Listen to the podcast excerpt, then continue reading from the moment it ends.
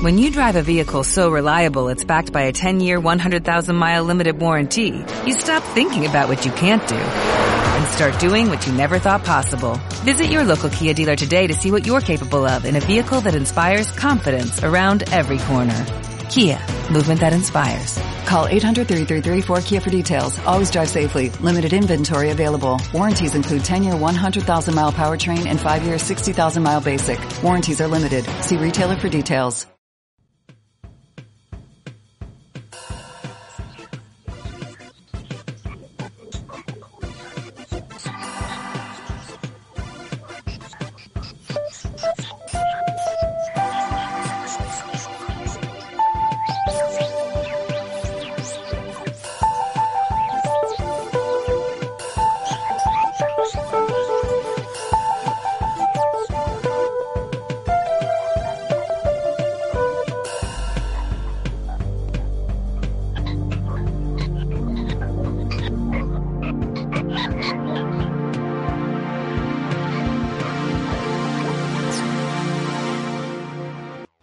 Bienvenidos a Desde la Quinta Dimensión especial Marvel 80. Coequiper están en otra porque están desde sus mansiones, eh, onda. Image. Claro. Así que Leo está con unos lentes raros en este momento contando dólares con el contrato que tiene con McFarlane. Ezequiel está Obvio. ahí tomando una birrita junto a Quesada.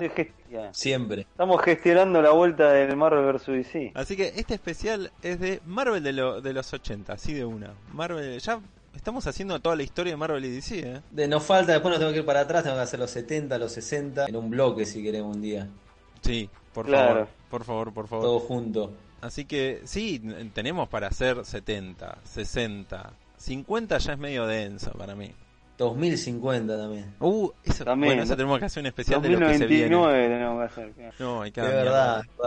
Muchos dicen que la década del 80 en Marvel fue la más madura en cierta manera, donde la, la más prolija, la más madura. Yo no sé si es tan así. Me parece mucho más de pantalla lo que realmente fue detrás de los cómics, pero bueno, es una opinión también, ¿no? Sí. No, Lo que pasa es que Marvel tuvo dos, dos momentos en los 80 Claro. y lo, lo que sí hay que darle la derecha, no sé por si no, no sé si viene aplicado, pero que por ejemplo eh, aparecieron eh, distintos sellos y bueno, y es como que experimentaron, o sea, volvieron a experimentar, viste que Marvel y se la jugaron por algunas cosas que bueno, que quizás les fue bien o mal, pero experimentaciones en el cómic, imitando en una parte al cómic europeo y otro mo- otro momento a querer hacer algo distinto y maduro con los con los superhéroes, así que bien o mal hay que decirle que, que se la jugaron, hay que decirlo. Para mí sí, o sea, a ver, arranca de lo que fueron los últimos años de los 70, cuando Jim Shooter se convierte en jefe de coordinadores de Marvel y empieza a traer toda una camada de nuevos autores, de pibes, obviamente, que habían arrancado en la Marvel de mediados de los 70 y que los empieza a poner en, en lugares claves de, de los títulos grosos de la editorial, ¿no? John Byrne, eh, George Pérez, eh, Bill Sinkiewicz, John Romita Jr., Frank Miller, eh, Chris Claremont, Roger Stern, todo gente que, que terminó siendo la, los- la gente grosa de los 80 en la editorial. Y empieza con, Claro, lo, que después decís, Leo, lo de los sellos. Sí, claro, que un montón de esos se fueron después a DC, no, bueno, esto es vuelta. Claro, por eso ahí viene el quiebre de la mitad de la década, cuando la mayoría de esa gente, por estar en problemas con el propio Shooter que los apadrinó y Claro, los trajo, Entonces ese, ahora continúa lo que está diciendo, lo de los sellos, pero entonces esta es la era de, de Shooter, para bien o para mal. totalmente, totalmente. Es- O sea, la era de arrancó la década. gloria y después terminó la franca decadencia, como Como el. Imperio Romano, sí. Como el Imperio Romano, o sea, arranca Claro. la acción y después la, la decadencia y la caída del Imperio, del Imperio Shooter. Puede Sí, ser sí, sí, también que en, los 80 yo me, me quedé pensando un poco en, en los nuevos personajes y Sí. aparecieron varios personajes femeninos porque Electra es de los 80 Sí. eh, Electra la, la trae Miller, claro, en el 81. y después se relanzan de alguna forma y hay nuevos bueno Dazzler Emma Frost eh, She-Hulk Tenés con finales de los 80, claro, She-Hulk, y también ya venía un poco antes eh, Kitty eh, Pryde Spider-Woman. exacto Claro, la, la movida arranca a finales de los 70 con, con Miss Marvel y Spider-Woman. Pero hay como un, un, un comienzo para las superheroínas, como, como, como que le dieron más chapa. Yo creo que también eh, eso ay- ayudó que entraran editoras mujeres a tener un poco más de poder y laburar como Nochenti, bueno, eh, o Louis Claro, pero- Simonson.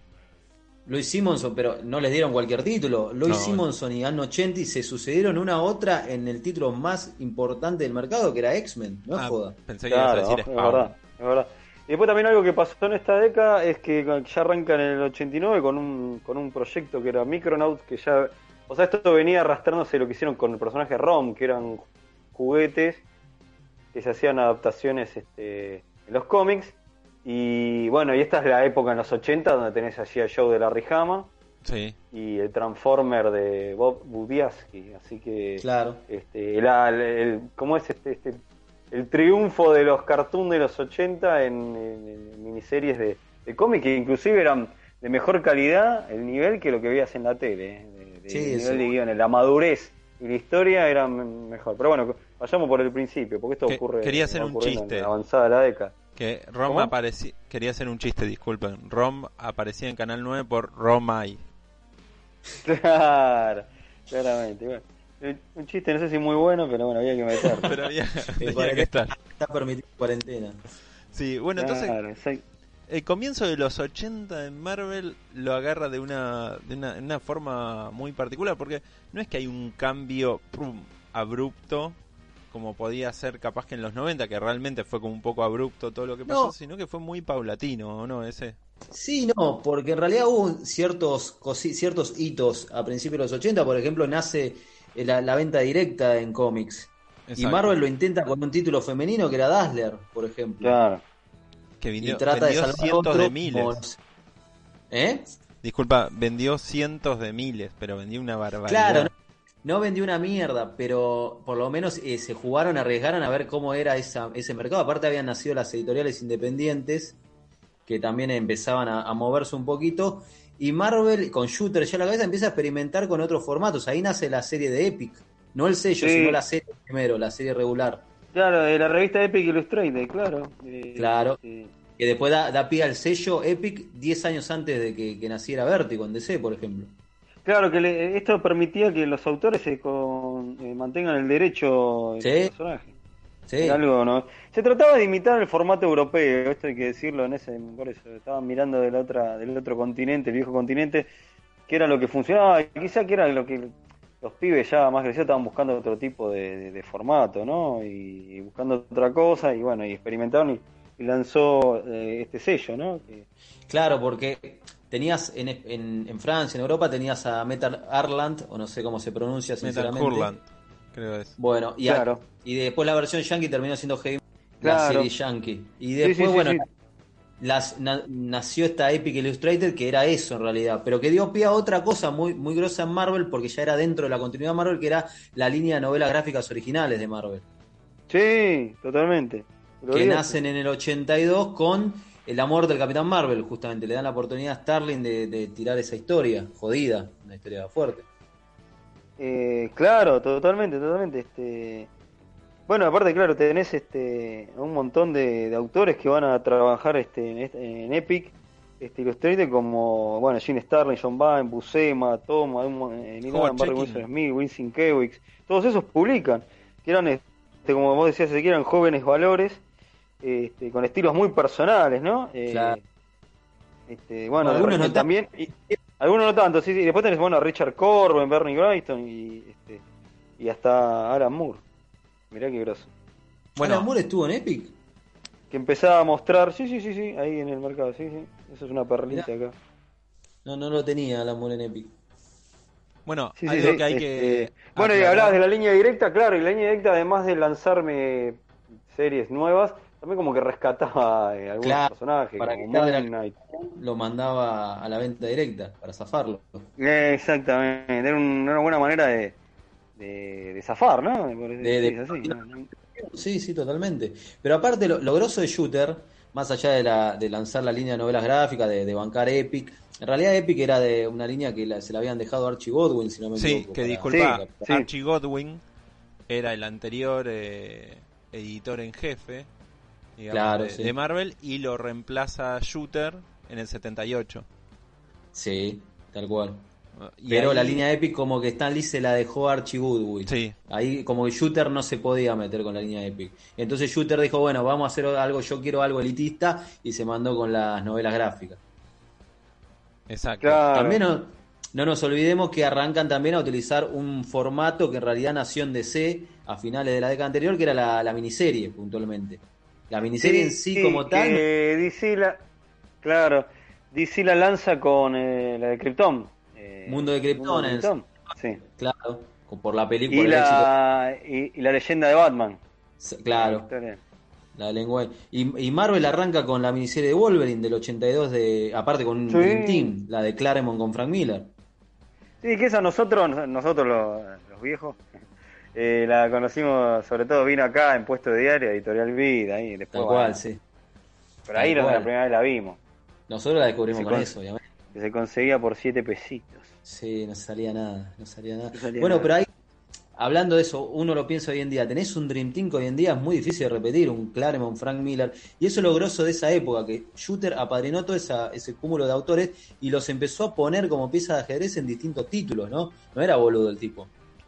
Tampoco. No, para nada. Para mí Sí, era yo- un poco como Bill Gema, Bill Gemas, Shooter.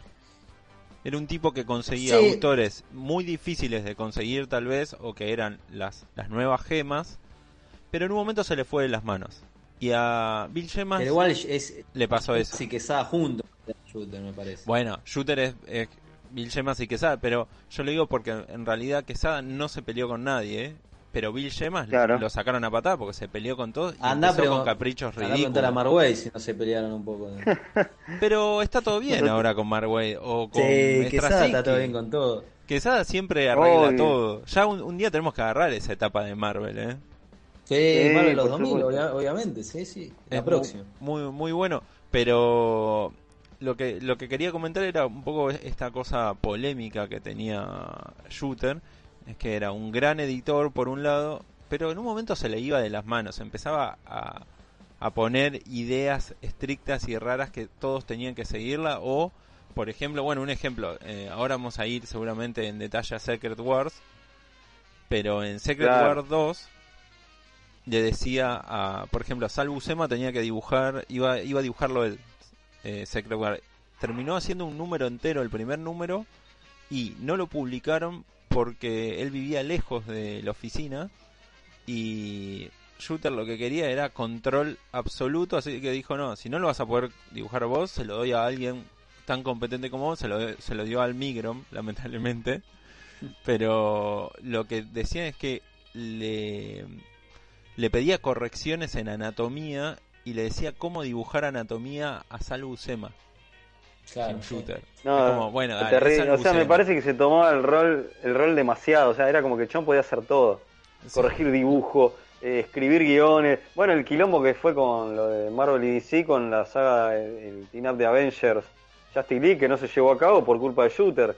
Cuenta George Pérez, porque dice que se la pasaba rebotando el, el guion todo el tiempo. Y Sí. que George Pérez tiene una bronca. Shooter se consideraba como el guardián de, de la rectitud y de la coherencia de toda esta serie de personajes de Marvel. Entonces él se lo tomó tan a pecho que él tenía que controlar cada detalle para que todo sea como él pensaba que debía ser. Y trató de abarcar tanto que al final él estaba tan alejado de escribir esos personajes, obviamente, que en Secret Wars, que de paso le mando un saludo a mi amigo Martín Fasanelli, que quiso que expresara su odio visceral hacia la saga, así que lo hago por él. Eh, Lo banco. en Secret Wars, que lo, lo escribe Jim Shooter, eh, no entiende a ningún personaje. La forma en que los escribe Claro. está totalmente alejada de lo que lo escribían. No hacía falta que lo hagas vos, Shooter. Claro, ahí, por tal, con tal de controlar a los personajes. pues, no sé, lo iba a escribir otro y dice, no, no, vos no tenés, correte, vos no sabes escribirlo, no, no tenés la Sí, versión. más o menos le pasaba así, boludo, era una Sí. cuestión tremenda. Bueno, Este, algo claro, que quería- War fue un... Ahora, ahora volvemos, Sí. ahora recapitulamos en el tiempo, pero War fue, también nació por el hecho de competirle, porque sabían que se venía el gran evento de DC Comics del aniversario. En- y, y una, y una petición de, de, de una línea de juguetes para y competir también. partido, perdió, parecía Boca contra River. Porque perdió. Claro, po- Con la línea de juguete perdió contra Superpowers. absolutamente. Y eh, más todavía, perdió en los dos partidos, las dos finales. Pero le fue bien, ¿eh? A Secret Wars, a pesar de que perdió, No, eh, a ver. le fue bien. Estamos a nivel venta le explotó, fue una cosa, una locura lo que vendió, pero desde la perspectiva que nos da el tiempo, eh, a nivel calidad, evidentemente no hay comparación. A nivel creativo es de Claro. terror. Por eso, Ah, sí, tal, tal cual. Es Para mí marca el ¿no? quiebre creativo de Marvel, porque hasta ese momento, año 84, vos podías decir que la mayoría de los títulos de Marvel tenían cierto nivel creativo, había grandes autores. Con Secret War era comprar un cómic simplemente porque era de Marvel y estaban juntando a todos los personajes. Totalmente, y aparte tenías como el plus ese de los muñecos, pero bueno, Claro. un fracaso. Que eso lo vamos a ampliar este en, en Eventorama cuando salga la segunda temporada post Exactamente. eh, post COVID-19. El 2020. post cuarenta- Pero bueno, Así que, el- este, los sí. primeros cuatro años, Marvel, ¿qué tenía? De- tenía de todo, Claro. hermosas Ah, gemas. Pará que acá, tenés- acá entra, en el, en- entra algo muy importante porque eh, Fantastic Four es donde John Byrne irrumpe con los Cuatro Fantásticos. Bueno, Claro, por eso vamos a la época buena, al shoot- al shooter bueno. Sí. Claro, tuvo dos etapas, Shooter. La, la buena de como, claro, como campeón de, de- de coordinación editorial y con- a pesar de que mucha gente no lo quería, pero funcionaba. El problema fue cuando después dejó de funcionar y nadie lo quería. Ahí está el problema. Pero, bueno, pero el tipo arranca fuerte, fuerte. 1980 tenés la saga de Fénix Oscura. Sí. Claro. X-Men, o sea, Claremont, John Byrne con el título más vendido del mercado, no solo de Marvel, sino de toda la industria yankee, explotando en una saga que duraba todo el año, más eh, al toque se venía Día del Futuro Pasado, era una locura. Sí, una locura, totalmente, totalmente.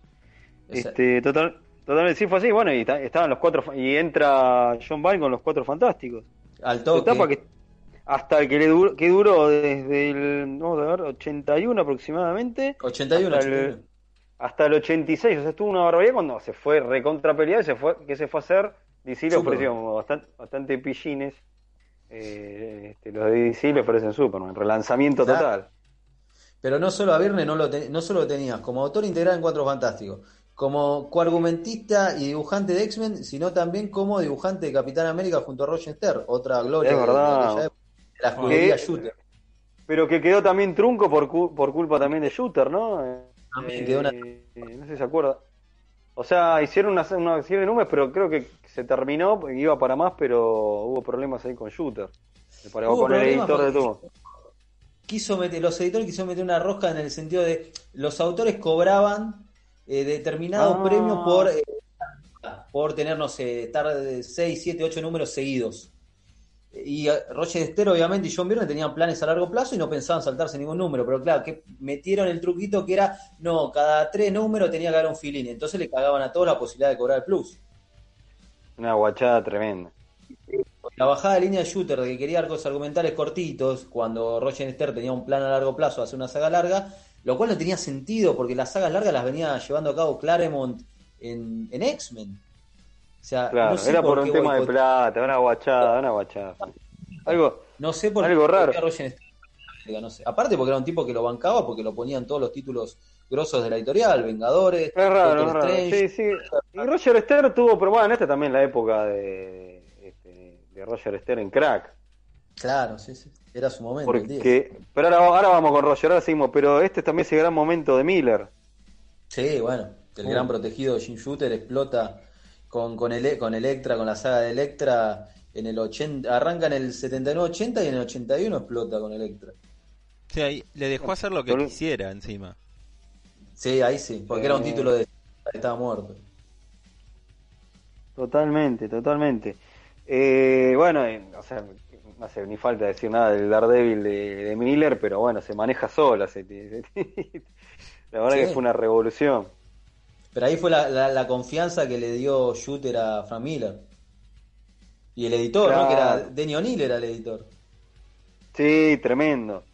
Tremendo, tremendo. Estaba Denny O'Neill eh, ahí también. Mirá. Claro, sí, sí, sí, sí. Bueno, ahí hablamos un poco de las novelas gráficas, pero acá empiezan este, eh, la línea de novelas gráficas con- en 1982 y la arranca Gene Starling. Claro. Eh, eh, eh, mm, Starling, bueno, en, en Epic Illustrated lanzó su Dreadstar. Eh, sello, porque ahí Sí. hablamos de la línea Epic, que, que los autores se quedaban con los derechos. Bueno, Sí. tuvimos a Sergio Aragonés, eh, dije bien, ¿no? Se llama. Sí. Eh, el autor de. Sí, Sergio Aragonés, De el español autor de Gru. Claro, bueno, entonces tenías varios autores que. Este, también está mm, alguien, eh, Legión alguien también, si no me equivoco.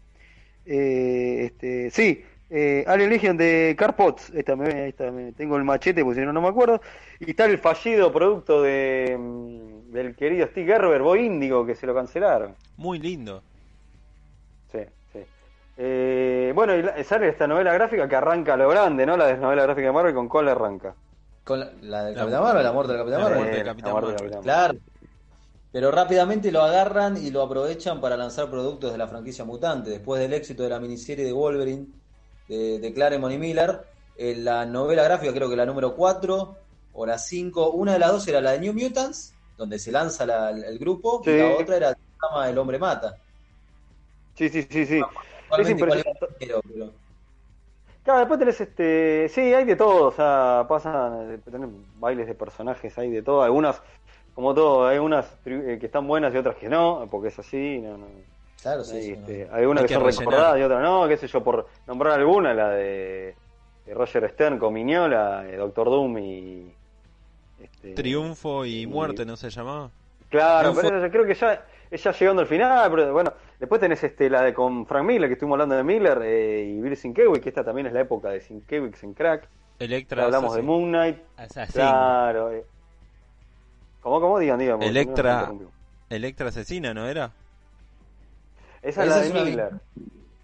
Esa Con es la, no, no, esa es la de Miller con Sienkiewicz, pero es una miniserie. La que hacen en novelas gráficas con Miller y Sienkiewicz es la de Love and Amor y. Love and War.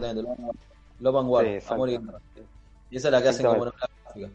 Pero bueno, El problema, el problema con, la, con las novelas gráficas, que es como todo, ¿no? Arranca- hay- por ahí había proyectos muy potables y había otros que no, que eran un curro bárbaro, que eran mucho. No, Yo- no sé si curro bárbaro o desafortunadas, no sé, no, no, proyectos que ya medio se aprobaban por, bueno, dale, dale, cualquier cosa era novela gráfica. Y entonces ya se pierde lo que lo del valor este original del, del que era, uh, novela gráfica, la muerte de Capitán Marvel, no sé, Amor y Guerra. Y después ya, no sé, tenés ya raspando la hoja eh, el, el efecto aladino, que no, ya es cualquier cosa. El monolito viviente. Sí, sí, Ah, ya que- Era, bueno, después te- también en novela gráfica tenés este una del, del Escuadrón Supreme con Gruen, o sea, tenés cosas que... Pero después ya- hay algunas de, de Dick Cockrum, de Futurians, que no, no, la verdad que no, Mm. no, no, no, no sé por No, qué pero- en ese momento anduvo bien. pero- inclusive las propias novelas gráficas que le dedicaban a Spider-Man o a Silver Surfer, a personajes grosos, no eran buenas tampoco, ¿eh? no había mucha, muchas No, con Silver Surfer tenés, tenés una buena y después otra mala y así, pasaba, eso es lo que pasaba. Muy Era- Claro, eso- con Spider-Man lo mismo. cual- Cualquier cosa tenía no- era novela gráfica, como esto el proyecto, el efecto Aladino, qué sé yo, que era una historia que nada, cualquier cosa. Eh, ya, que eran con personajes Marvel, ¿eh? ¿no? que era una historia original. Pero después tenés una de, de, de Cázar, ¿viste? Que ya, ya no da, ¿viste? Había cosas que Pero- ya no da. Para mí, ¿no? Ojo, por eso No, estoy no, nombrando no, algunos que comparto. alguno, a- alguno puede decir, che, no, pero esta está buena, ¿no? Guacho, pero me parece que había muchas que eran choreo. Pero también, Eh, eh, formato eso te exigía una cantidad de páginas donde a, hoy- a veces la obra no lo ameritaba. Entonces te Exactamente. algo que era tremendamente denso, porque eran 70 páginas de una historia que tranquilamente podría haber ido en una serie regular en dos números de 20 páginas cada uno. Eso era también lo que pasaba con algunas novelas. Exactamente. Después Exacto. tenés la era de, de, de Walter Simonson también en este en, en Thor, En to- otro autor, Uf. claro, apadrinado por Shooter, Walter Simonson, sí. Bueno, y la el problema para mí principal de Shooter viene a mediados del 85. Tenés a todos estos autores grosos, todos estos títulos, más los títulos secundarios, no hay que olvidar. O sea, hay títulos secundarios donde los autores, o, o donde comienzan, no sé, Peter David hasta comienza en, en Spider-Man. O sea, Sí. hay, hay autores que van surgiendo, se mantiene Roger Stern, eh, también un, un autor impecable en, e- en esa época. Sí, eh, Roger Stern, mirá, vamos a hacerla rápido. Este, verdad que podría- me Ah, encantaría sí, un día rápido. dedicarle a Roger, todo un Roger, todo un episodio de Roger Stern. Pero estuvo en Spider-Man, Doctor Strange, Avenger. o Doctor sea, Strange este tipo hacía todo bien. Es increíble. Creo que Y- ningún autor escribió tres títulos en esa época impecables. Disculpa, Leo, ¿qué decías? No, que me parece que está me- medio olvidado. O sea, lo, lo- lo- algunos este, que nos ponemos a andar más, más en. O por ahí con los rescates de, de las bibliotecas Marvel o los ómnibus de, de Spider-Man, de Panini. Ahí se rescata, pasa- pero si no, como ¿quién se acuerda de Roger Stern? Porque no se mantuvo vigente. Después estuvo en Superman, Sí. ¿no? Claro, Claro. pero cuando se va a mediados de los 90 de Superman, no hizo muchas cosas el tipo. Entonces, claro, estamos, pensá que estamos en el 2020. Hace Claro. 25 años de la época de gloria de Roger Stern. Entonces, Claro, tenés dos totalmente. generaciones que al tipo. Porque Mark Nadie White, se acuerda de la. Perdón, nadie se acuerda de la novela, la novela de la novelización de la muerte de Superman, la escribió Roger Stern Sí, Sí. sí. con la mujer. Pobre sí, Sí, guita. eh, ahora no sé, yo no iba a andar con algo de shooter, que ahora, ahora vamos a querer, pero quería rescatar algo que siempre me voy a olvidar, de que, viste que hablamos de la época donde se, se jugaban y lanzaban tit- eh, sellos o títulos, novelas gráficas, Epic Illustrated, formato más, de- y también tenés la, la Star Comics, la colección infantil de Marvel, Que es en este momento mierda, también. Que este, tenés el Peter Ham que terminó en Spider-Verse, o sea, Ah. mirá, tan mal, no- no- algo No, aportó. la- único, me parece fue lo único que salió de esa y después tenías Sí. los cómics de, mm, de Ewoks, este, y bueno, y muchos, este, que eran en un formato más chico, y más, corríjame, por ahí estoy tirando fruta. eh. Ahí no, este, pero bueno, lanzaron varios títulos que, bueno, muchos este, quedaron en el camino. Eh, por ejemplo, bueno, Muppets Babies, eh, bueno, también eh, Heathcliff, que alguien se acuerda, no sé, ese gato naranja que era como Garfield, los ositos cariñosos, eh, y bueno, eh, Master of the Universe también estuvo en la línea de Star, ¿eh? Pasa que después, bueno, se canceló y algunos títulos sobrevivieron un poquito más, como Spider-Man, fuera de la línea de Stars. Pero bueno, fue una línea que se intentó hacer algo, una línea infantil, por- porque, ¿qué pasaba? Decían, este, no, me parece que estos cómics los estamos ap- apuntando más para otro público, nos estamos subiendo de los niños. Entonces saquemos una línea infantil y mandémosla en, no sé, en, qué sé yo, en otro, en otro tipo punto de venta, que después al final tampoco prosperó. Pero bueno, la idea estaba, estaba interesante, pero bueno, no, no funcionó. Sí, yo lo que quería aclarar de Shooter, ¿dónde empezó a desarmarse todo, digamos? Eh, Shooter, acá recordemos que Shooter, editor supremo, se está volviendo loco, eh, sediento de poder de- directamente. Esto según muchos autores que se iban yendo de a poquito, editores también. Mike Carlin fue uno de ellos, que se fue por se fue además, además, ¿a dónde se fue? A, a DC encima. Y después la repegó Claro, Mike Carlin. Carlin laburaba con Groenwald, bueno, era muy amigo, Exacto. después la amistad siempre siguió, Sí. y después eh, Carlin se lo quiso llevar a Mark Groenwald a la DC, Sí. pero Groenwald estaba demasiado... eh, este, Enamorado las raíces de demasiado... pe- Sí, demasi- claro, y no se no pudo no pudo irse, tal es así que se murió en la editorial. Bueno, uno de los problemas que, que dicen de, de Shooter era que a mediados de los 80, un poquito antes, 84 por ahí, él ya mandaba una unas directivas a todos los guionistas que tenían que pasar en cada capítulo, supuestamente tenía que pasar una situación que era eh, los personajes, los protagonistas, los superhéroes tenían que sentirse mal al principio por haber hecho una acción mala sin querer como no- o, obligados como bueno si tengo que robar para comer robo entonces los personajes tenían que cometer ciertos delitos o algo así Ah, ahora entiendo por qué el Capitán América de Groenwald debe tener que ver con esto. eh, el Capitán América termina asesinando a un, a un criminal porque no le quedó otro. O sea, que se ve que se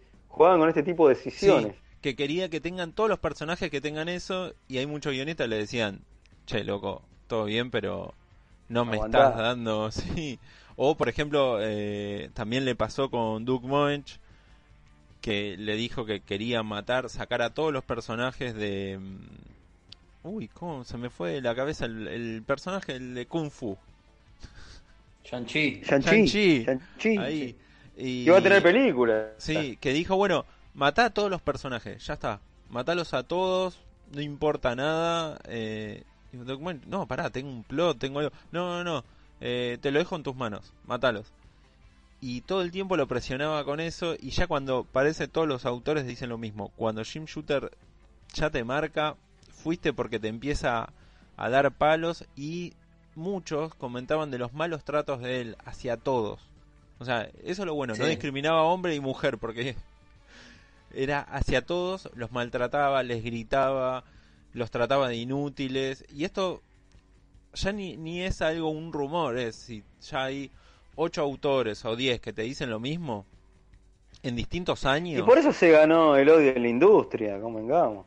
Sí, Sí, sí, por eso no pudo convocar a otro, a, a qué autores, a tres o cuatro autores de, de Marvel pudo llevarse a Valiant, a, a Defiance, no me acuerdo cómo se llamó una de esas editoriales. Y, Sí, y porque no. Lo terminaron por odiando esto todos. que estás contando, ¿quién, ¿quién se lo banca? Un jefe que te está cagando a pedo todo el tiempo, no, que lo odias después, boludo, Ah, en cualquier laburo.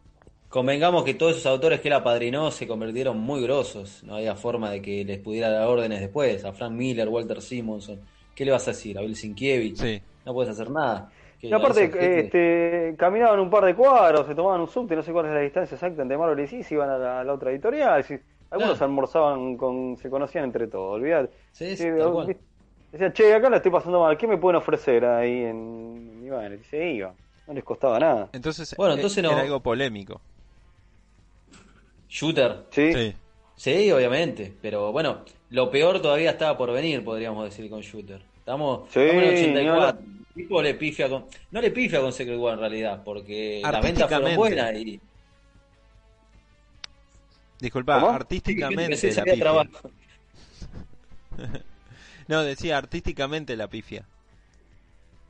Claro. Claro, bueno, sí, sí, sí, pero las ventas son bien, por, por eso saca la Secret War 2. Igual es rarísimo. Tenés a Miller, tenés a Virne, tenés a Roger Stern, no sé, John Buscema. Tenés 800.000 autores buenísimos. ¿Y no llamás a ninguno de ellos para que te haga la saga de, de tu universo? La mega Y saga de porque era insoportable Marvel. el chavo, me parece, que estaba agrandadísimo. muchos Entonces, rechazaban. yo la, la- la puedo hacer yo, No, el chabón, para mí. La quería escribir él igual, ¿eh? La quería escribir él. Pero para Primero que. Miller no iba a querer saber nada con eso, con ese tema, olvídate. ¿A quién se lo ibas a dar? ¿A Roger Esther o a Chris Claremont? Y pero Aparte, dibujar... pero ahora piensa una cosa, fue medio una imposición también, me parece. Hay que hacer esto porque eh, la línea de juguete, que lo de DC, y bueno, y Shooter, digo, lo hago yo, porque además yo soy Gardel. El tema también, cuando elija el dibujante, que era Mike Seck, lo apura, no, no, no, no está bien coordinado con los tiempos, no es como George Pérez en Con Crisis que trabajó bien a, a su gusto, en cierta manera. Y Mike Seck dibuja apurado, no, no dibuja bien. Yo creo que por eso Mike Seck se quemó la gorra y después laburó muy poco. Este, va, o se alejó y después volvió, no sé más o menos, no tengo bien al tanto la carrera de Mike Seck, pero bueno, él estuvo en Capitán América. Pero después, bueno, después hizo la, la gloriosa, este, la última cacería de Kraven, pero no estuvo tanto, este, va, Estuvo bastante en Capitán ¿no? América. No, en Capitán América Claro. estuvo bastante. Pero con Secret War se quemó el tipo, no quiso saber más nada. Eso, de- eso para mí es lo que pasó. Y después, bueno, hizo obviamente la, la última cacería de Craven. Pero bueno, estamos en Secret Wars, que obviamente funciona bien, pero creativamente para mí marca el quiebre de, de la calidad en general de Marvel. Y con Secret Wars 2, ya en el 85, estaban Ah, en la lona, un- que encima coincidía con Crisis en Tierras Infinitas. No, olvídate, es un desastre. eso. Y ahí se le viene la noche a Shooter. Claro, y- pero en esta época eh, empiezan a, es lo que empieza a pasar, este, es que empiezan a meter los crossover mutantes, empiezan a explotar con la, este, la caída No, ahí viene, no. Eso viene en, que es esta donde mueren. Claro, viene más adelante, el, och- el Claro. 86. En el 86 era Masacre Mutante, pero eso lo, lo- lo forman, es una idea más que nada de Louis Simonson y Chris Claremont, de jugar un poco con sus series, viste que, que Chris Claremont escribía escribía X-Men y Louis Simonson escribía New Mutant, X Factor con Walter Simonson. Por eso X Factor y, y Thor tienen crossover también con la Masacre Mutante. Claro, porque si no tiene sentido que, que Thor tenga crossover con la masacre mutante. No, salvo porque como Louis Simonson estaban ahí en la misma casa con Walter Simonson, y Claro. aprovechaban- es que es verdad, si lo contaban ellos mismos. Y aprovechaban, entonces mezclaban las series que eran de, de ellos, que eran sus amigos.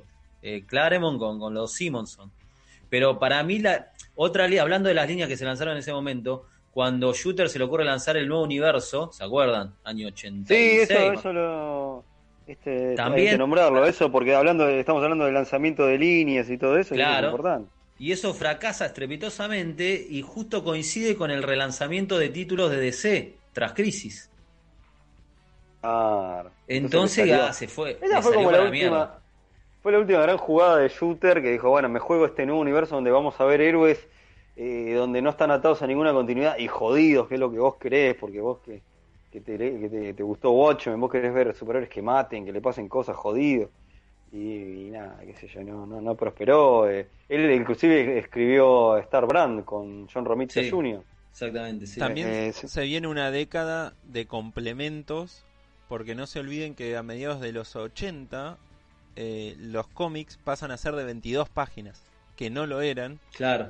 Y muchas eh, medios que los agarró a- eh, sobre la marcha porque DC estaba preparado pero Marvel dijeron che pará eh, los otros están sacando eso y además nosotros tenemos que aumentar también bueno aumentemos para qué le Claro. ofrecemos al lector Eh, y muchas veces eh, reaccionaban así era como eh, bueno agarrá un complemento poné una historieta de piratas al final del número de X-Men no sé Claro, cualquier cosa. Extender el número, meter páginas en el medio.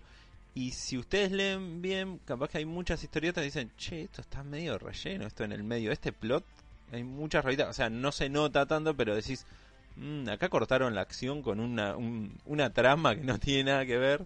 Entonces, los agarraba también un poco con, con eso a Jim Shooter. En el medio, tener que reorganizar la editorial, la, la forma de vender y qué cosa vender, porque encima aumentó aumentaban las historietas. Y chorear con, con complementos. Y ahí es donde yo digo la gran Bill Gemas, que es donde el chabón dice, bueno, yo quiero mi propio universo.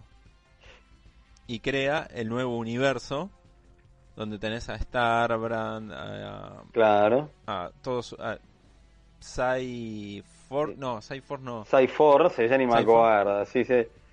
Había, había de todo, sí, sí, sí. Este, ese nuevo universo que era. pedorros. un- que no, no prosperó. Por ahí la idea no era mala, pe.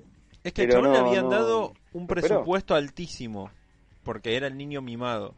Pero cuando ya lo estaban a punto de rajar, se lo bajaron, pero increíblemente, hasta el punto que él eh, termina editando los primeros números cuando lo terminan echando en el 86.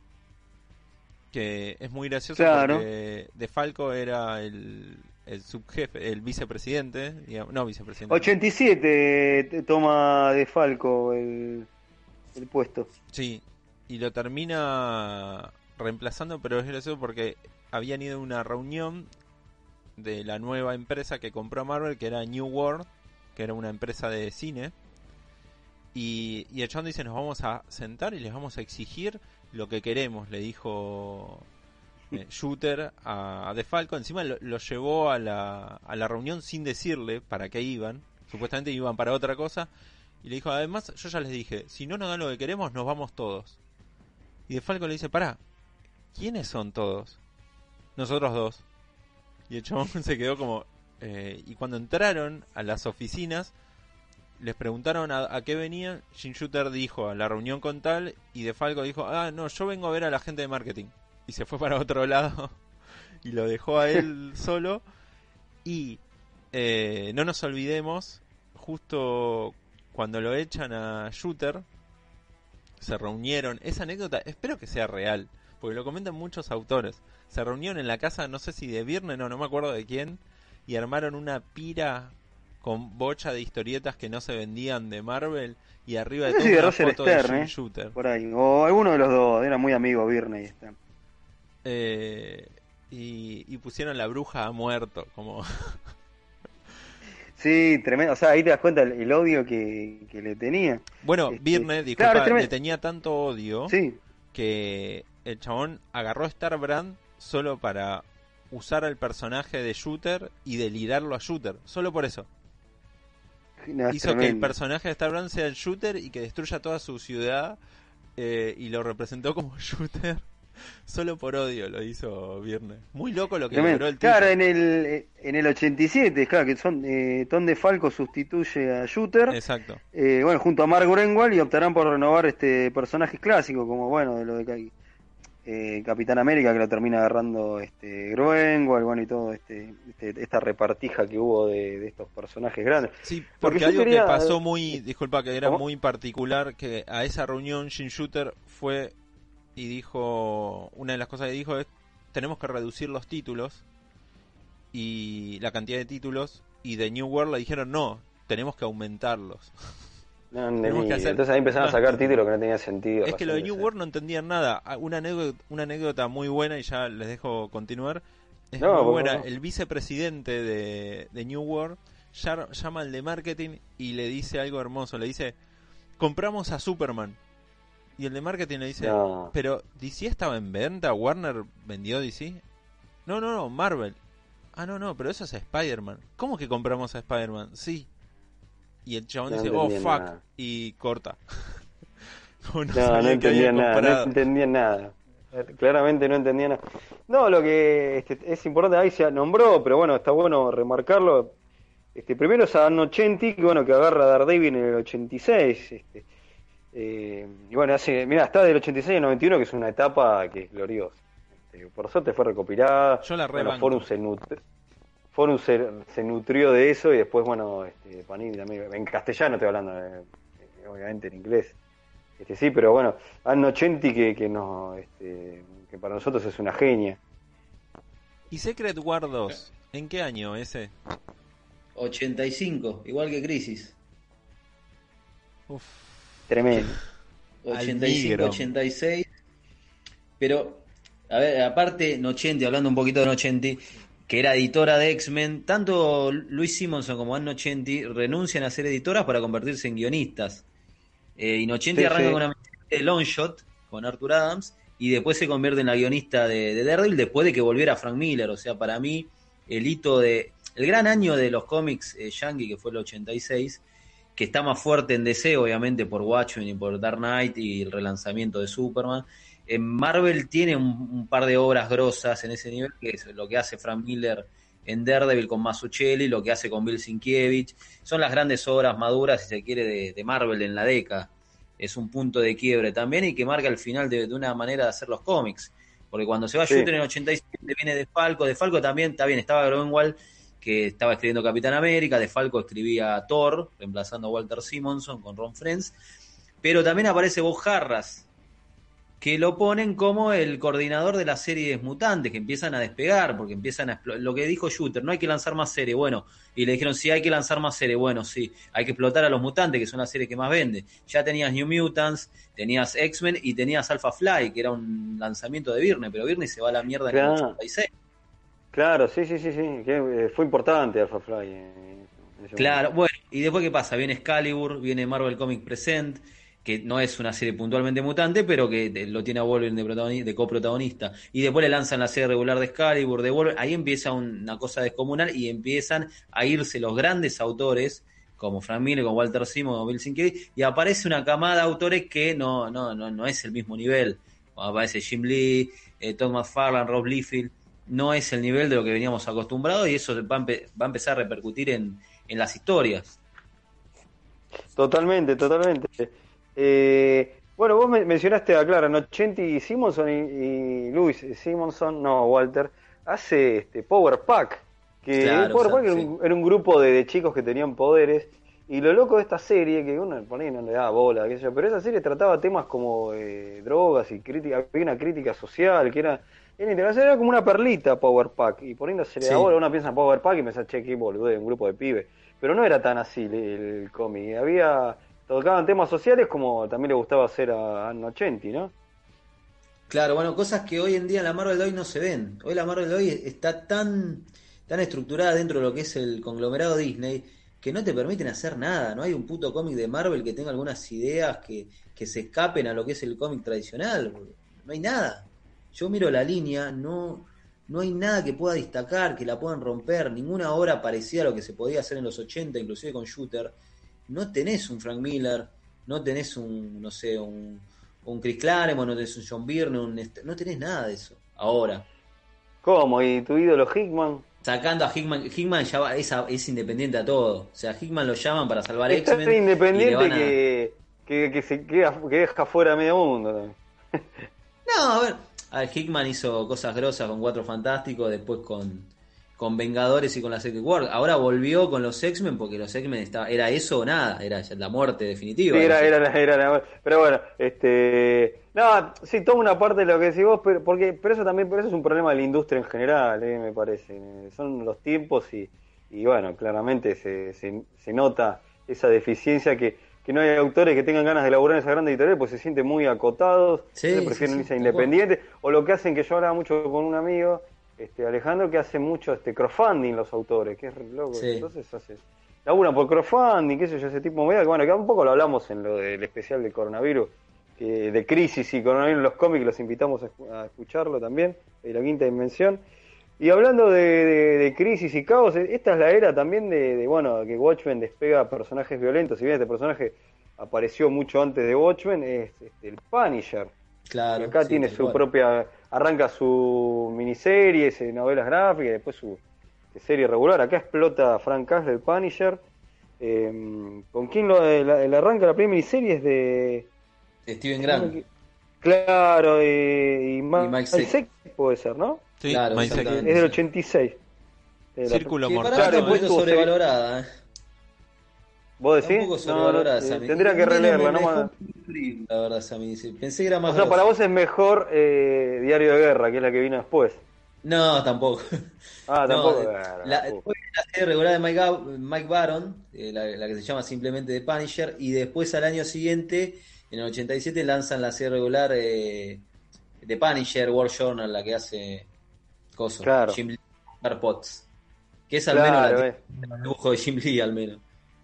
Claro, que yo creo que ese era, era un gancho. Pero bueno, era la época también, este, esta, era, arrancó Punisher con todo, o sea, Wolverine que gana su serie regular, También, claro. que con encima lo tenías a John Buscema. Sí, también a mí, yo que soy muy fanático de Wolverine, no, no, no, para mí no es muy grosso cuando arranca la serie regular de Wolverine. Porque arranca rarísimo, los mutantes habían, los X-Men habían muerto, entonces Wolverine era parche, un quilombo. eh. Bueno, y ahí nos estamos salteando justamente los crossover mutantes que vinieron antes de toda esta movida. Que descubren eso, que antes no se hacía, que eran los crossover entre series dentro de una misma franquicia. No existía eso. Claro, totalmente. Y eso viene con la masacre mutante en el 86, la caída de los mutantes. Inferno fue el primero que fue un evento editorial que no solo juntaba los títulos de la franquicia mutante, sino que llamaba a todos los demás títulos del universo Marvel. Año No, porque después 88. empiezan a hacer, a ver, corríjame, porque yo no sé si ya entré en la otra década, lo de los anuales, ¿es en esta época o en Sí. los 90? Me parece que arranca ya para los 90. Entonces, el 89, final de 90, la- 89, 90. Claro, que empiezan, que dicen, bueno, lo de los crossover dentro de las colecciones ya fue, hagámoslo en anuales, tiene la gloriosa Eso, idea lo, que no. Atlantis, lo del Atlantis, me decís vos. Claro, eh, hubo varias de esas. eh. Ah, la- el alto evolucionario, Atlantis, y no sé qué otra La- más. que- Me parece eso ya era sobre la. Si no, no es 89, es Claro. 90, por ahí ya. Sí. Por ahí. Pero estamos. Mencionamos, ahora yo ni sé Sí, disculpen. No, eh, quiere lo meter un poco de eso, pero mencionamos a Gruenor y no hablamos que en eso, o sea, para muchos fue recordada, pero en ese momento medio movió un poquito, la- pero después se olvidó, después fue rescatada cuando lo agarra Straczynski a los personajes, que es la que después de esa miniserie chorearon Civil War y un montón de cosas, estamos hablando del Escuadrón Supremo de Mark Gruenwald Claro, y, sí. y, y, este, Paul Ryan, ¿no? Gema total. Ah, Bob Hall, eh, claro. Bob Hall, sí. Sí, sí, gema Sí, total. Sí, Sí, es en el 86. mientras. Claro, sí, esa del 85. Sí. En el mundo editorial de Marvel, en, a mí me gusta el. Es como intrusos. Intrusos en el espectáculo, pero con Marvel. Es que es muy, es que es muy divertido esa parte. Es que esa etapa volvió. Después después de Jim Shooter, de la idea de Jim Shooter, volvieron a hacer jodas. Como no sé, por ejemplo, en el cajón de uno eh, le ponían como un papel film o. o, eh, ¿Cómo se llama? ¿Cómo en el cajón de muerto? En, en el cajón de, de un escritorio de alguno y lo llenaban de agua con peces. por en los cajones los muertos ahora con el tema del corona los en- ponen film. Johnny, por favor, ¿qué me estás diciendo? Uy, mira. Casi una- un fetiche No, sexual. no, claramente no estás hablando de eso, claro, No, perdón, y un poco por ejemplo, no sé, alguno le metía en un cajón, le ponía papel film, agua y metían pececitos. O de repente algo que jodían Ese era el turro de, era el turro de Gruengo al que le gustaba joder. Sí. y varios editores más y lo que hacían era agarraban, por ejemplo, billetes, lo ataban con una tanza algo y lo tiraban por la ¿cómo se llama? por las ventanas y los bajaban a un nivel que la gente pueda agarrarlos y se los tiraban para arriba. Pero la mejor fue la de la de Grunwald llevando el arma de juguete metiéndosela en el bolso en el Tremendo. aeropuerto a algún compañero. Porque sabía Eso que iba a saltar, sabía que iba a saltar por el escáner. ¿A quién había sido? ¿A De Eso- Falco? No, No no, me no, acuerdo. recu- no Es recuerdo. no. espectacular esa anécdota. Esto fue. Porque con Mike Carlin Sí. tenían un show ellos, eh, televisivo. ¿Sabían eso? Claro, eh, eh, no, lo que, lo que quería decir que también en esta hablamos un poquito de Spider-Man, bueno, de gloriosas etapas de Roger Uh. Stern y todo. Sí. Eh, bueno, después tuvimos a, a- a, eh, McFarlane Mm. y Eh, este, La creación de Venom. Claro, entonces lo que pero en esta, en este momento se, eh, pasa un evento te- importante en la historia de Spider-Man, que es en el en un anual en el año 1987, La boda. se- eh, la boda de Spider-Man. Bueno, eso surgió en una... Sí. ¿Qué- Casa ¿Quién la palabras, ¿quién la shooter con eh, sí, Nadie quería escribir eso. Diga, Esa es. Johnny, diga. ¿Y cómo surgió eso? Por una conferencia No. de prensa que le pregunta, estaban todos los editores de Stan Lee y le preguntan a Stan Lee, ¿por qué eh, Peter no se casa con Mary Jane? Así consolidan su, su, su amor. Y Stan Lee, en vez Claro, de ¿por qué no se dejan responder, romper las bolas? Le dijeron. se dio vuelta, los miró a los demás y los sonrió y nada más. Se hizo el boludo atómico. También, bueno, lo que pasaba en los entretelones de, de Marvel es que ya no lo, no lo estaban queriendo mucho por el tema de que se hacía el boludo con los originales de, de Kirby, o sea, él no lo apoyaba tanto a... Te escuchó medio cortado, Sí, sí, sí, repite, sí, ah, los entretelones, Sí, en los entretelones un poco era que se hacía Stan Lee se hacía un poco el boludo con el tema de los originales de Kirby y Ahí era otra tema Sí. de Kirby. sí ya era que junto con Jim Shooter como que eh, no tenemos nada pero cuando entró New World la, la nueva empresa que compró a Marvel fue algo muy loco porque De Falco dice, che, tenemos un tema, nos va a demandar eh, la familia Kirby, Kirby nos están demandando. ¿Quién es Kirby? Bueno, es el co-creador de casi todo el universo. Bueno, ¿y qué quiere? No, quiere originales. Bueno, dale lo que tengamos. Y fue así. Algo que Jim Shooter nunca le habló con estos nuevos dueños, sino que dijo, no, eh, no, a mí no me dejan darte ninguno, Jack, no me dejan darte ningún original. Pero bueno, volviendo a lo de Spider-Man, eh, fue todo un acontecimiento el casamiento donde muchos de los autores no estaban de acuerdo, pero Jim Shooter sí. Y ahí es donde, obviamente, también la caída de Jim Shooter. Bueno, Claro. tema de los originales con Kirby fue jodido, porque fue como toda una especie de, de convertir a Marvel, en cierta manera, con Jim Shooter a la cabeza, en la mala de la industria.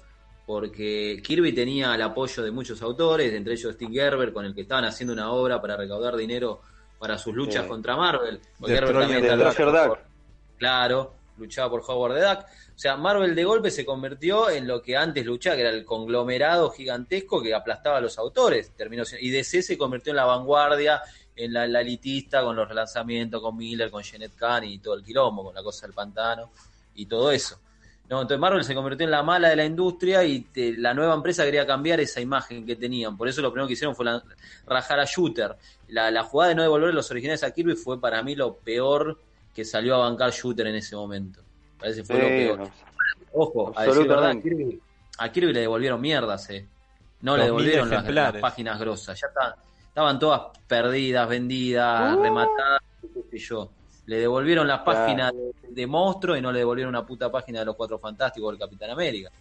Estaban todas vendidas esa Master. Sí, olvídate, todo eso no existía más. Eso era una mierda también. Pero bueno, otra cosa que no nos tenemos que olvidar que fue la década en donde renacieron los crossover con, con DC.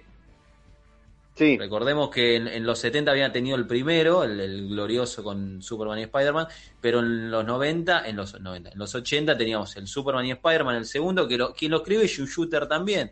Tremendo, ¿eh? qué raro, ¿eh? Todos los proyectos grosos importantes tenía que escribirlo él. La boda de Spider-Man, la Secret War, el crossover con Superman. ¿Sabes cómo- Eh. Esta década fue la auge y caída de Jim Shooter, básicamente. Sí, totalmente, totalmente. Bueno, después teníamos el Batman Hulk, que lo dibujaba el maestro José Luis García López con, con la escritura de Len Wayne, y el X-Men New Teen Titans, que eran la- las dos series eh, para adolescentes grosas del momento también, con dibujo de Walter Simonson y, y la escritura de Claremont. O sea, y ahí se fue Totalmente. todo a la cuando no pudieron hacer el JLA Avengers. Claro, dice porque ahí mencionamos que Pérez este, se puso como loco. Che, yo quería rescatar dos perlitas y este, bueno, que sale en el 88 en la línea eh, Epic. eh, lo de Silver Surfer con se juntó con Moebius, es una cosa Claro. bastante loca, pero salió este Para el Silver Surfer se juntó como Eddie o Stan Lee. claro, verdad. Stan Lee con este Moebius, sí, sí, fue así y, y salió este Parábola se llamó. Claro, Que fue una muy grosso. cita Claro, una perlita de, de la década que, este, que surgió. Van, eh, John Byrne se fue al peleado y después vuelve, que también se, queda, se pelea con DC, vuelve a Marvel el final de la época. En el ochentero este West Coast Avengers y la- lanza She-Hulk este, o sea, que- y, y lanza Submariner Namor. O sea, estaba en También, sí. fuego la vu- vuelta. ¿Y Hulk no? ¿No hace también? ¿O Hulk no? ¿O No, fue antes? Hulk lo hace antes. Ah, ahí está, gracias. Lo contrata Shooter, Entonces es, lo que quería, se va. claro, entonces es, eh, vuelve, hace West Coast Avenger, hace She-Hulk y eh, Namor. Y Namor. Sí. Claro, esa es la, la vuelta de, y después se volverá a pelear y así. Claro, porque después se convierte en freelancer, hace un par de cositas para DC también, ya en los 90. Claro, este, absolutamente. Así que fue la y así, ¿no? Este, El que nunca este se iba, los estaban quemando era Claremont. claro, A Claremont, verdad. que nunca se fue, que era el único que estuvo de punta a punta de la década, lo estaban recontra quemando. La primera gran traición y para mí el primer toque de retrocontinuidad nefasta que hizo Marvel fue lo del regreso de Jean Grey. Sí, que fue una tocada de ahí fue Toda esa tremenda. traicionera, esa interna traicionera entre Shooter, Roger Esther y John Byrne en contra de Claremont. Te- ay, cuenta la anécdota que lo mandaron de viaje junto a, no me acuerdo si con Nocenti, a una convención, en- o con Lois Simonson, no me acuerdo, a una convención en Francia o en no sé en qué lugar de Europa, para mientras por detrás estaban fragueando el número uno de, de X Factor. Y Tremendo. cuando Claremont dice, ah, mira, resucitamos a Jean Grey, disculpa. No, no, nefasto. ¿Cómo lo Sí, lo recagaron. Bueno, aparte de Roger Esther, eh, qué sé yo, John Byrne, todos los autores grosos de aquella época, pues estaba muy peleado Roger Esther. Roger Esther no, perdón. John Byrne con Claremont en ese momento. Claro. Así que, y otra cosa que quería re- re- sí que rescataba la saga de del asalto en la mansión de Roger Stern y, Sal- Increíble. y John Buscema como una perlita de, de- de la época de, de Roger Stern en, en Avengers y ese no no le gustó mucho dice que está muy sobrevalorado La verdad que sí. Bueno, un autor grosso que arranca en esa época y que para mí arrancó y está muy subvalorado es Peter David en Spider-Man.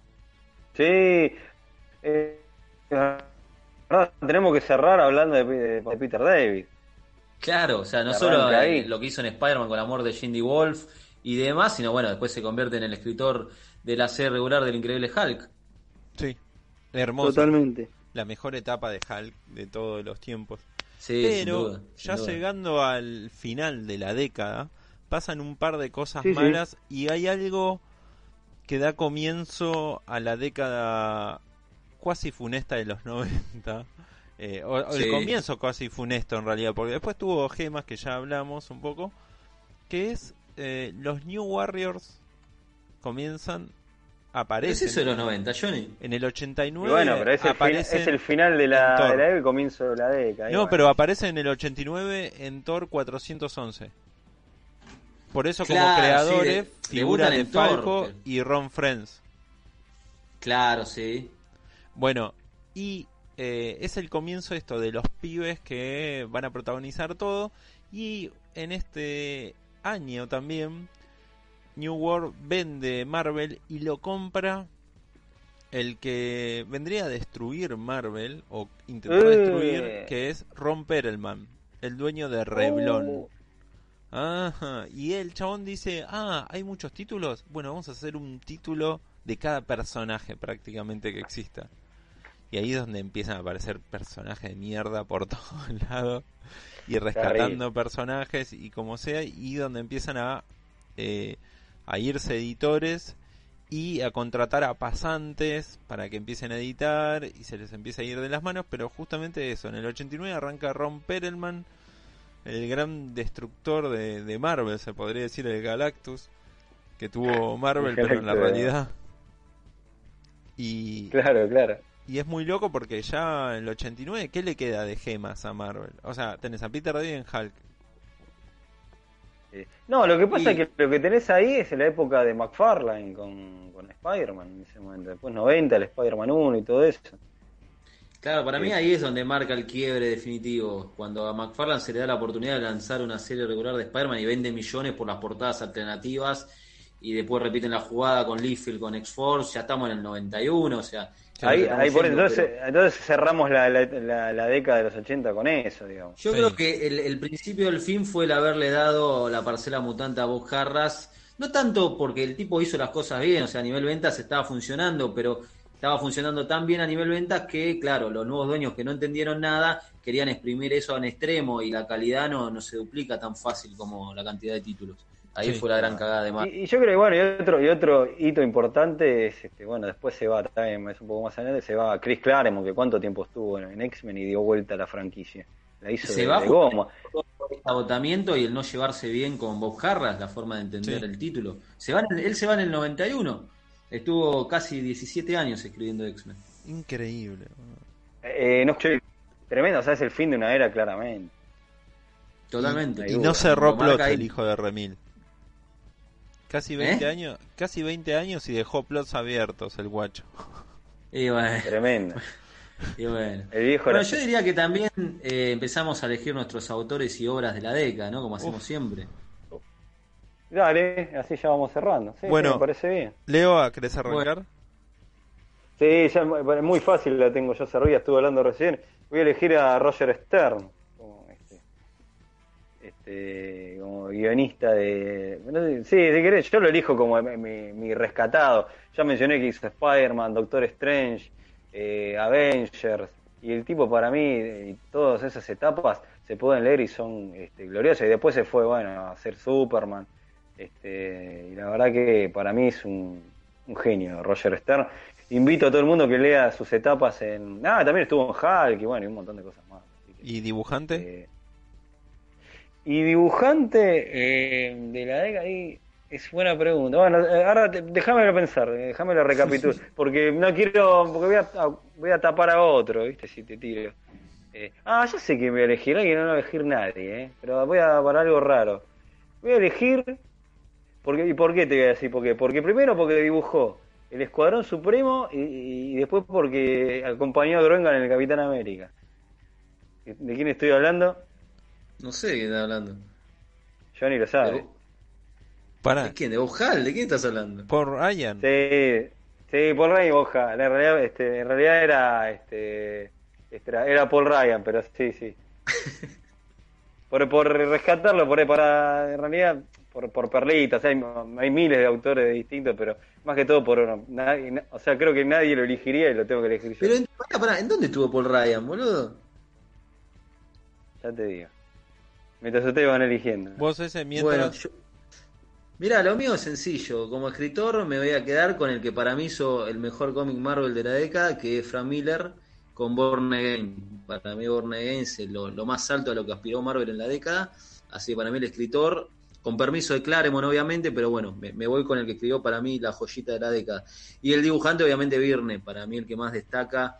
Me encanta muchísimo dibujante, está Sinkiewicz, está el propio Frank e- Miller. Había un montón, por eso, si no, si no yo iba- me iba a pisar, ¿viste? Entonces, No, si no, era Romita Jr. de Walsinkiewicz, de las obras que hizo con Miller, o al propio Miller en su primera época, o Romita Jr. en la época de, de Nochente en Daredevil. Pero bueno, me voy a quedar con Virne porque me parece el que dibujaba las versiones definitivas. No nos olvidemos del laburo que hizo en Capitán América, que para mí dibujó al, al Capitán América definitivo, tal vez después de Kirby. Entonces, co- como dibujante me quedo con Virne, sin duda. Y como escritor con Frank Miller. Bueno, Ahí hice rápido. para mí, bien. Para mí se me hizo un poco difícil porque, bueno, Viernes sí, lo tengo ahí. Y estoy entre Viernes y John Romita Jr. Porque tiene Claro. dos etapas John Romita Estuvo, muchachos, para, para, porque me generan dudas. que Paul Ryan estuvo en, en, en el escuadrón, ¿eh? Sí. Participó en el escuadrón. Sí, sí. Pero estuvo en Claro, Capitán América. No, ahí, ahí creo que sí fue una mala mía. Estuvo acá, estuvo en Avenger. Este, este, fue una mala mía, pero sí, sí. Este, ahí está, por mí. Tuve, tenía una duda y quería corregir el error. Bárbaro. Estuvo mucho en Cuatro. Fantásticos. En realidad es una elección media, más que todo, por una cuestión de cariño, por otra cosa que por. Sí, o sea, no por. porque la verdad que me van a reputear el que escucha. Los 90. Claro. Yo estoy más Este- entre Virne y John Romita Jr., pero John Romita Jr. porque tiene una- realmente una evolución muy grande, porque desde el Spider-Man de, de Roger Stern al Daredevil de Nocenti explota de una manera increíble Y estoy... Es que yo to- los que están eligiendo ustedes, pero me, me recontra suscribo, por eso yo quise elegir otra No, ya cosa. está, ya está Leo. Elegiste por Ryan. Elegido si ibas a elegir un Paul, lo hubieras elegido a Paul Smith, por lo menos. Sí. Tenés razón, perdóneme. Ya está, lo arruinaste todo. Pero si no, ¿quién, pero si no, ¿quién lo rescata? Por encima falleció hace poco, boludo. Y el que, Ah, tenés razón. el que mm, digamos, re- rescato como, bueno, como obra, Escuadrón Supremo. A pesar de que Born Again lo amo, pero creo que representa muy bien los 80, los, com- el cómic de superhéroe de los 80. Born Again representa el cómic de superhéroe en, en- en la historia de, del cómic de superhéroe. Sí. Pero no sé si representa tanto 80. Es más, podría ser una obra de los 70, 90, no, no importa, porque es perfecta. Pero Escuadrón Supremo, dentro de sus fallos, tiene sus fallos de los 80 y sus aciertos de los 80. Claro. Es que lo que hablamos con un, con un amigo, este, que si lo hubiera hecho este Escuadrón Supremo, si lo hubiera dibujado eh, George Pérez, hubiera sido otra cosa. Sí, Otro cantar. sí, ¿O no? O otro superestrella, no sé, un Viernes, un Paul Smith, o sea. ¿O no? Y. ¿O y- no? Sí, tenés Igual razón. yo, con todo lo que amo a Greenwald, creo que habría que pulirle algunos pasajes literarios, Eh. pero sí. Y bueno, poquito sí, ¿no? Tampoco era, era Watchmen, pero bueno. no, sí, pero sí. por eso. Pero él eh, representó muy bien eh. una época. Entre eso y lo, lo de No la te voy a permitir, eh. Poneme el sticker de, de, de- Poneme el audio de no te la voy a permitir. Te estoy matando, Master, hoy. Entre eso y lo de Stern. Es que No, laburo no. es, derri- es derribar mitos. Y pará, y, favor. y falta que tire abajo el, de- el viernes de Fantastic Four que tampoco le gusta. Ah, Uy, tenés le razón. corto, le La- corto acá. ¿Viste? ¿Puedo tirar la obra más sobrevalorada de la década? Sin ninguna duda, los cuatro Estás en Estás fantásticos. en pedo, eh, estás en pedo. Estás en pedo. Lejos. Ah, pero el X-Men de Hickman, ah, glorioso. Eh, eh. X-Men de. Claremont Es completo. Uf, disculpa, el X-Men de No, Claremont. no, pero a ver, si me vas a elegir entre lo que hace Claremont entre el 80 y el 85 en X-Men con lo de Virne, me quedo con lo de Claremont toda la vida. Olvídate. A ver, Claremont eh, hace algo original. Virne hace ¿Qué es refrito de lo que ya original, había boludo? Pero está buenísimo lo que hace. Tiene A mí me cosas- gusta tiene- lo de Claremont. Hay, hay unitarios que son. El de la historia con Nick Fury, por acordarme una, que está genial, boludo, la del viaje en el tiempo. La de cuando arranca, va, qué sé yo, va, van gusto, qué sé yo. Van gu- son gustos, son gustos. Son Sí, gustos, tampoco vamos a matarnos de porque es medio ridículo, pero. No, pero no, son gustos, pero no, no compararía. es medio ridículo ver, lo que dice Ezequiel, pero. Viernes, Viernes como dibujante, lo que hizo en Cuatro Fantásticos, maravilloso. Pero no, no me parece estar a la altura de, lo de poner Cuatro Fantásticos lo que hizo Claremont con X. igual, Leo, hay que aclarar, son gustos y bueno, vos y yo, Leo, tenemos buen gusto y ese no, entonces hay que respetar. No, lo que no. pasa es que ustedes no tienen huevo para derribar mitos, eso es lo que pasa. Está bien, bueno, No, tomarlo como quiera. Y Eso es lo que pasa. entonces, bueno, Tomalo lo, como. Ustedes peor entre la de- Pepsi eligen Pepsi, eso es lo que pasa. lo peor de la década, la Secret Wars para mí. Pará, ¿y tu Oh. guionista, Johnny? No, Ah, no lo dije. guionista? Ah, claro, no te hagas el boludo, ya Johnny, sabes, ¿eh? te la ahorro, Peter Davis, ya sabemos. No, aunque no lo creas, porque Peter David recién comenzaba ahí con Hulk, todavía no descosía el completo. Roger Stern. ¿Cómo? Roger Pará, Stern. se, se cortó. Roger- pero ya lo dijo Leo. Pero, pero la idea es que no repitamos. Pero no. ¿Y cómo que no repitamos? Bueno, me Uh, quedo todavía no con entendí. me quedo con Gruenwald. Hay que explicarle la regla del programa. Bueno, ahí está, Bueno. muy bien, mirá, muy bien. bravo, Porque además bravo. era un editor excelente el chabón y rebancaba a todos y los ayudaba a todos con los problemas de continuidad y les solucionaba todo. Obviamente. Y porque, porque tenemos una estampita de Greenwald. Pero por supuesto. Y hacía no, pero aparte, digamos, la. La, la po- po- hizo Quasar, por favor. Que arranca justo al final de la 89. década. Era el padrino de la continuidad. Qué Él es el universo. El Marvel, san- en realidad. El Bueno. santo patrono de la continuidad. Sí, Y aparte, eh, otra cosa importante de Groenwald es que el, el humor, el humor, el humor, además Sí. de bancar y todo lo, lo que vos quieras, este el, el humor que tenía, ¿o no? Y todo A veces yo estoy pensando, viste, el, el programa este de fútbol, el, el, el pollo viñola. Eh, esto queda como. A mí, a mí a Greenwald dámelo siempre, dámelo siempre. A Greenwald. Bueno, Totalmente, eh, totalmente, Yo que- totalmente. para ir Eh, cerrando, eh, lo único que quiero decir, bueno, este, disculpa, es que rescatamos siempre Eh. que hablamos de un autor No, vuelve a aparecer. Por ejemplo, Eh, ¿saben eh, quién quiénes eh, vuelven? bueno, una Rob década Mars- que tuvo Disculpa, quiero aclarar, vuelve Ron Mars y Darryl Banks para hacer algo de. Green Ah, no Lantern. hablamos de las verduras. Bueno, Johnny dijo Secret War y me parece que está bien. Ese War 2 bueno. debe ser peor, pero no leí. Ya te eh, pará, yo quiero tirar este una eh, que de hecho creo que hice el ni ahí, pero quiero corregir la, la década. Eh, sigan hablando mientras yo busco esta información, que es una... Una gema. No, ¿y qué más ahí- es ese? No, está... Y yo calculo, quiero creer que lo, la Secret War 2 debe ser lo más choto de la década, o por ahí. Sinceramente, pero como no me han... Ah, yo tenía uno, pero es del 90. ¿Cuál? Bueno, ponele, lo metemos igual. en- entra es principio del 90. y no, la- entonces. No, eh, entonces, No, no, no, ahora claro. quiero saber cuál era. Era Dazzler the Movie. Ah, no sé, no Esa novela gráfica de Shooter, Frank No, y Coleta. Me parece de que los el- 80 si estaba no, Shooter. eso es los 80. Ah, no, no, de los 80, 84, 84, así que entra como un Claro, campeón. Sí, sí. sí, una de las peores bostas que de hecho hice un ahí en Comiqueando, que es Dazzler the Movie. No, una bosta, boludo, que iba a ser una película realmente. Yo y- también te quiero tirar, ya que estoy con, con la tradición, a, a Claremont, los primeros números de Factor, que era una mierda. Eh, go- Los de Oh. Bob Knight con Jack Harris, cuando Uf. traen al grupo. Sí, sí, sí, sí. sí. Bueno, también. está bien, muy Bien, pedo. está muy bien, está La muy bien. Esa saga se llama así, la tradición a Claremont. claro, claro. Así que este. Bueno, me parece que hemos este, hablado bastante, sobre todo la década. Nos- obviamente nos han quedado cosas afuera. Este, perdón, nos olvidamos de un autor, no, no lo mencionamos ni una vez, me parece, en toda la década. A ¿Cuál? de Mateis. Uh, Cap- Capitán América, pero este. América. Spider-Man. Una obra para Epic que fue Moonshadow también, que todavía no tuve el placer de leer. Shadow, claro. Sí, bueno, por eso lo- vamos a dejar que estas cosas hable Lucas Ferrer, que es el experto.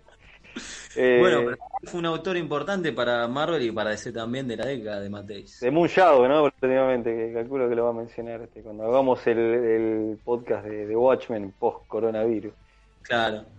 Sí, Pero bueno, no está, bien creo que lo, está bien volvió- que lo trajiste, ¿eh? se me- está bien, lo muy que- Antes en la bien. época de Epic y al final me no, la gente después nos iba a reputear. No hablaron de Mateis.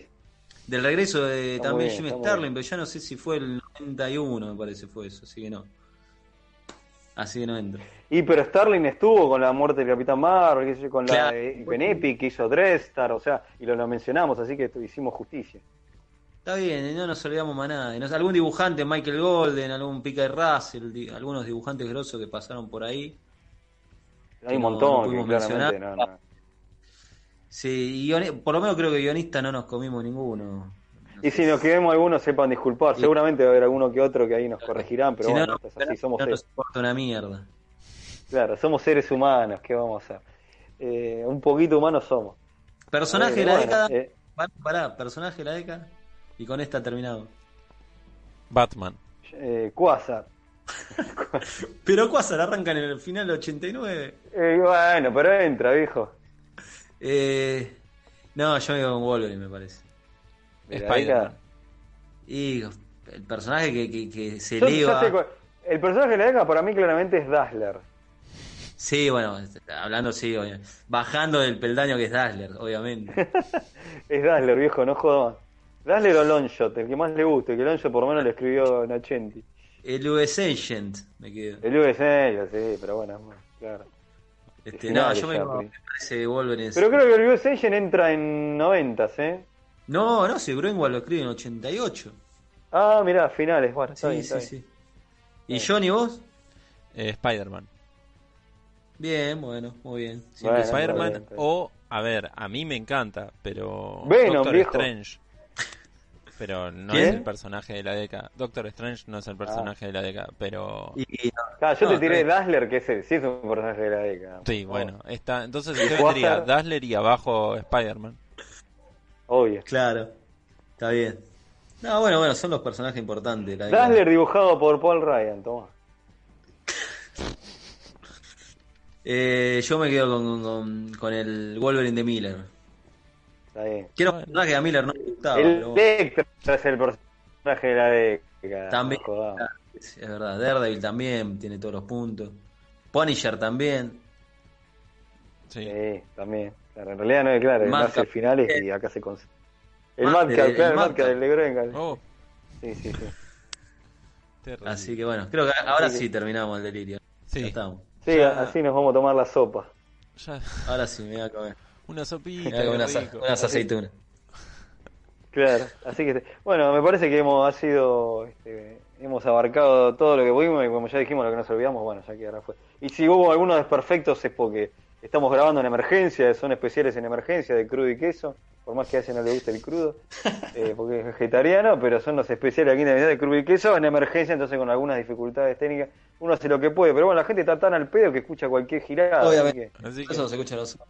¿Y cuál, qué otro especial prometemos? Porque ahora tiramos lo que prometemos la próxima. yo creo que eh, erotismo en el cómic. No uno de Darryl Banks.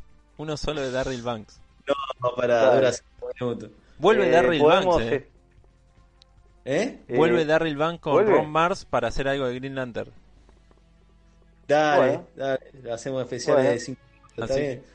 de cinco No, minutos. Eh, no Uh. sé. Tenemos lo de Grandes, editoras. igual acá hablamos bastante, pero bueno, grandes eh, mujeres en los cómics. y- Nos falta ese. Yo tiraría también un ediciones eh, de Marvel DC en otros países. Estaría bueno algún día. Está bueno, me gusta. En España, gusta. en México. Sí, sí, alta data tenemos de eso, así que se puede hacer. Sobre las ediciones que se puedan conseguir en nuestro idioma, la, la gente se suma a leer cómics también. También. Más allá de lo que Sumamos a Juan Castro actuales. lo podemos sumar que puede hablar del Sí. Spider-Man de México, ese que continuó con la que no murió Gwen Stacy. Sí, la, la editorial, claro. la editorial La Prensa creo que era. Y está preparando un informe. Así que Buenísimo. Eso se, inclusive Bueno, hoy en día se puede hacer eso para leer. Sí, sí. No lo voy a hacer, pero se puede conseguir. así que bueno, podría ser eh, ediciones eh, internacionales. Sí, También yo les tiro una, yo les tiro una re jodida, ¿eh? Yo les tiro una re difícil. Que, para es este hablar de las novelas gráficas, adaptaciones de, de libros de ciencia ficción o de autores que, ti- que tiene Marvel y DC. Es una, ahí tenés, Hace- tenés perlitas como... Claro, pero se y tenés perlitas como que eso no te habla nadie, por eso te digo que es algo raro, como eh, Marshall Rogers haciendo una adaptación de Harlan Ellison, del demonio de la mano, de, este, que fue la, de esto que se inspiraron para hacer Terminator, Claro, el, el- que choreó Cameron. que se inspiró. Sí, Claro. sí, sí. Bueno, después hay un montón de cosas, así que abrimos las puertas y, y después veremos las ventanas. Después que tienen, que tienen oferta a la gente, lo que nos escuchan Dale. también. Opciones hay Opciones. miles, así que estén. Ah, Así que, bueno, ha nos sido, un, ha sido un gusto, nos vamos a comer, así que bueno, eh, nos estamos viendo. Ha sido un gusto, Johnny, ese. Master, Igualmente, Leo, Johnny, un placer como siempre. Y nos vemos Bueno. hasta el próximo especial. en Nos vemos en el próximo la Y bueno, y Quinta Dimensión. escuchen la quinta dimensión los este, miércoles a las 21. Y Exacto. escuchen los otros programas, los otros especiales. El del coronavirus, Marvel de- en los 90, DC en los 80. DC en los DC 90. en los 90, todos esos que están, están en Anchor, iVox eh, y la mar en coche ahí para escuchar las boludeces que hacemos. Algo titánico hicimos. Así que bueno, muchas gracias Claro. chicos. Buen provecho. Dale, un abrazo. Abrazo para todos. A ver, Chau, chau. chau. chau.